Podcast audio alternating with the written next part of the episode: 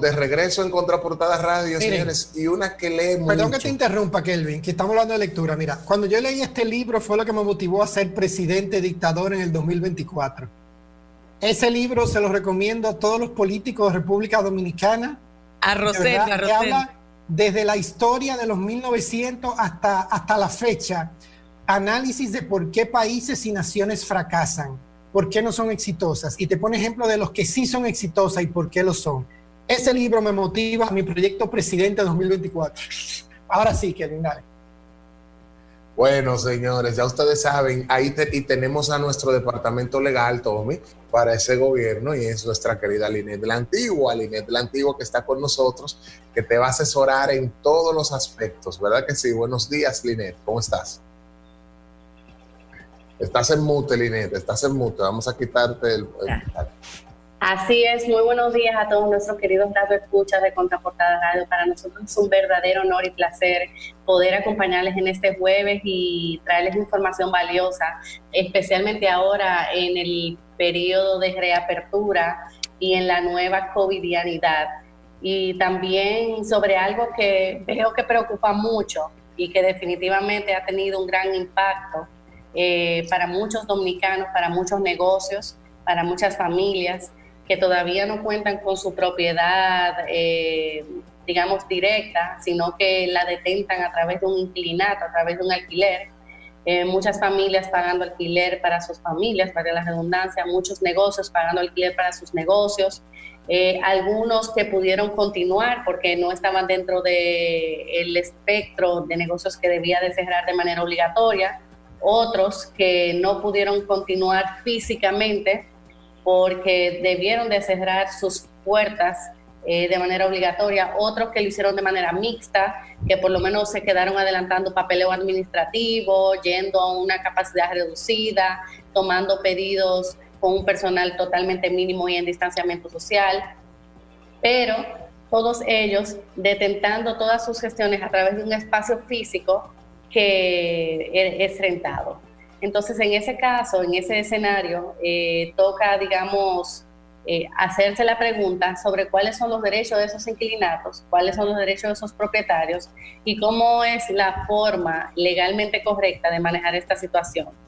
En primer lugar, es importante destacar y definir qué es fuerza mayor. Eh, fuerza mayor es cuando tú te ves impedido, o caso fortuito también, que, que son casi sinónimos es cuando te ves impedido de ejecutar algo eh, porque escapa a tu voluntad, porque no lo pudiste controlar previamente, porque no fue, digamos, algo que tú anticipaste. Nos preguntamos si de repente el COVID-19 es algo que se pudiera utilizar como un argumento jurídico para, eh, pues, o, dejar de hacer los pagos o hacer un pago reducido, porque a lo mejor tú no usaste tu local al 100%, o porque te tuviste que salir de la ciudad y dejaste tu vivienda familiar principal, eh, eh, digamos, en desuso,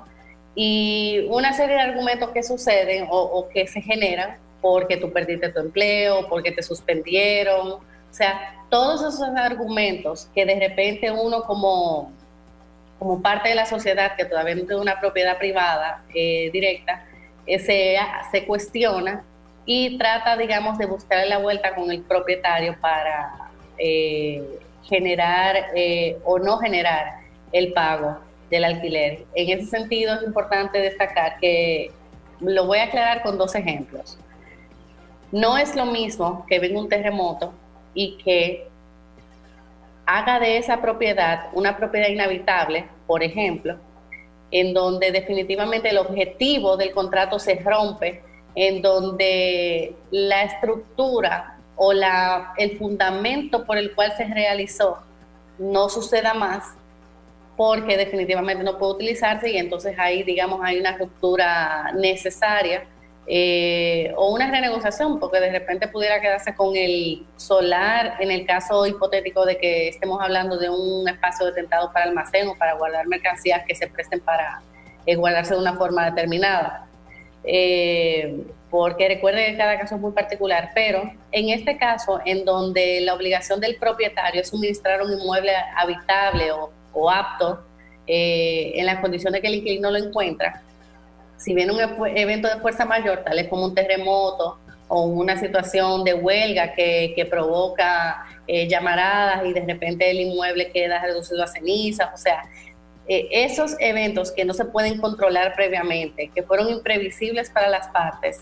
y que definitivamente provocan un desenlace de, de, de desuso, de imposibilidad real de ejecutar, en este caso el propietario, de ejecutar la obligación de suministrar el inmueble. Entonces, en este caso sí se justifica, evidentemente, una ruptura o una cesación de pago, eh, una gestión que definitivamente provoque eh, el poder utilizar la fuerza mayor como causa, como causal para, para rescindir o para eh, no ser recíproco en las ejecuciones normales y tradicionales de un contrato de alquiler. Sin embargo, en el caso de la pandemia,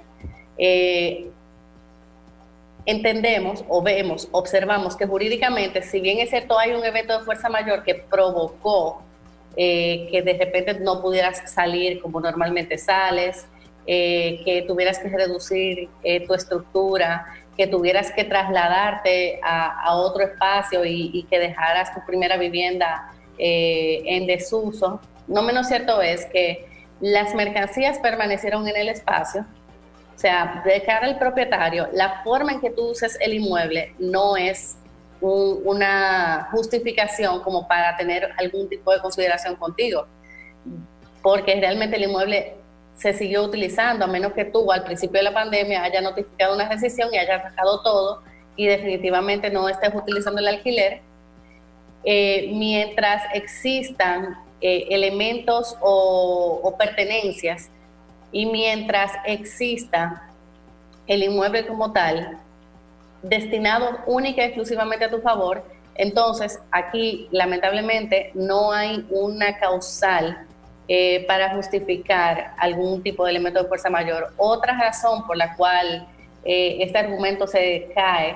es por el hecho de que vivimos en un mundo tecnológico eh, y si ustedes se fijan, actividades como las intermediaciones financieras no cesaron. Por lo tanto, eh, como esto eran, digamos, negocios de primera necesidad, en principio usted tenía acceso al banco para cumplir con su obligación de pago. Por lo tanto, aunque usted haya eh, sido suspendido, aunque usted haya perdido su empleo, aunque eh, eh, usted se encuentra en una situación económica difícil,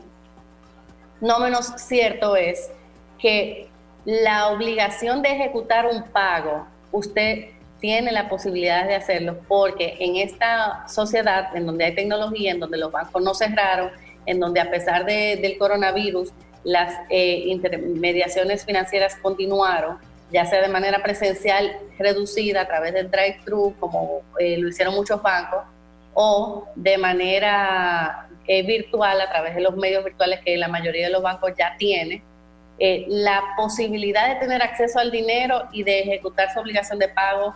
existía y no fue impedida. O sea, no había un constreñimiento que definitivamente provocara la imposibilidad de hacer un pago, como por ejemplo un, un fallecimiento, eh, una situación eh, de, accidente, que de repente usted es el único que tiene acceso a las claves de, su cuenta y hay un accidente eh, que, le, que, le, impide pues hacer lo que normalmente haría si está, digamos, en salud y está bien. Entonces, quería, digamos, hacer esta, este análisis, esta comparativa de qué es fuerza mayor y de por qué el argumento del coronavirus no es causal, no es justificación directa para evitar o para dejar de hacer el pago. Ahora bien, recordemos que tenemos la íntima convicción de las partes, o sea, la voluntad de las partes. Todas las partes pueden decidir hacer o no hacer algo o reestructurar algo. Eso ya depende de cada propietario y depende de, digamos, el acuerdo con que cada parte, cada una de las partes pueda eh, arribar. Eso significa que evidentemente, si usted puede intentar eh, generar una, una interacción con el propietario, aunque ese propietario no tendría la obligación de aceptar absolutamente nada. lo, correcto es que, o lo ideal, o, el derecho del propietario, es que él pudiera recibir su pago completo, incluso con los intereses. Eh, porque a diferencia de otros países, en República Dominicana no, no hubo ninguna medida de emergencia para los casos de pago de alquileres. Por lo tanto, eh, la obligación continúa y ya sea que la tengas que pagar después porque te has retrasado en estos meses, porque tuviste suspendido lo que sea, o ya sea que negocies con el propietario, el propietario quiera aceptar, que tampoco tiene la obligación de hacerlo, pero el propietario quiera aceptar o reducir o ponértelo en cuotas o, no cobrarte intereses para los pagos a futuros, eh, ya eso, digamos, dependerá de cada caso particular y eh, generará un desenlace dependiendo de lo que las partes decidan y de lo que las partes acuerden. Así que esas informaciones eh, yo espero que realmente eh, eh, sean, digamos, de utilidad y puedan ayudar a tener una idea clara y esquematizada de lo que puede venir eh, ahora post pandemia, porque eh, sé que muchas personas se han visto impedidos de cumplir con esa obligación por el tema económico. Sin embargo, lamentablemente van a venir muchas demandas en cobro de peso, muchas empresas están preparando, muchas personas, eh, porque realmente ya casi vamos para tres meses y, bueno, con la nueva covidianidad, ya la justicia está reaperturándose, o sea que eh, en definitiva, va a venir una especie de cacería de, de brujas con respecto a los cobros y lamentablemente la obligación es pagar porque no ha existido un impedimento de fuerza mayor justificado que, que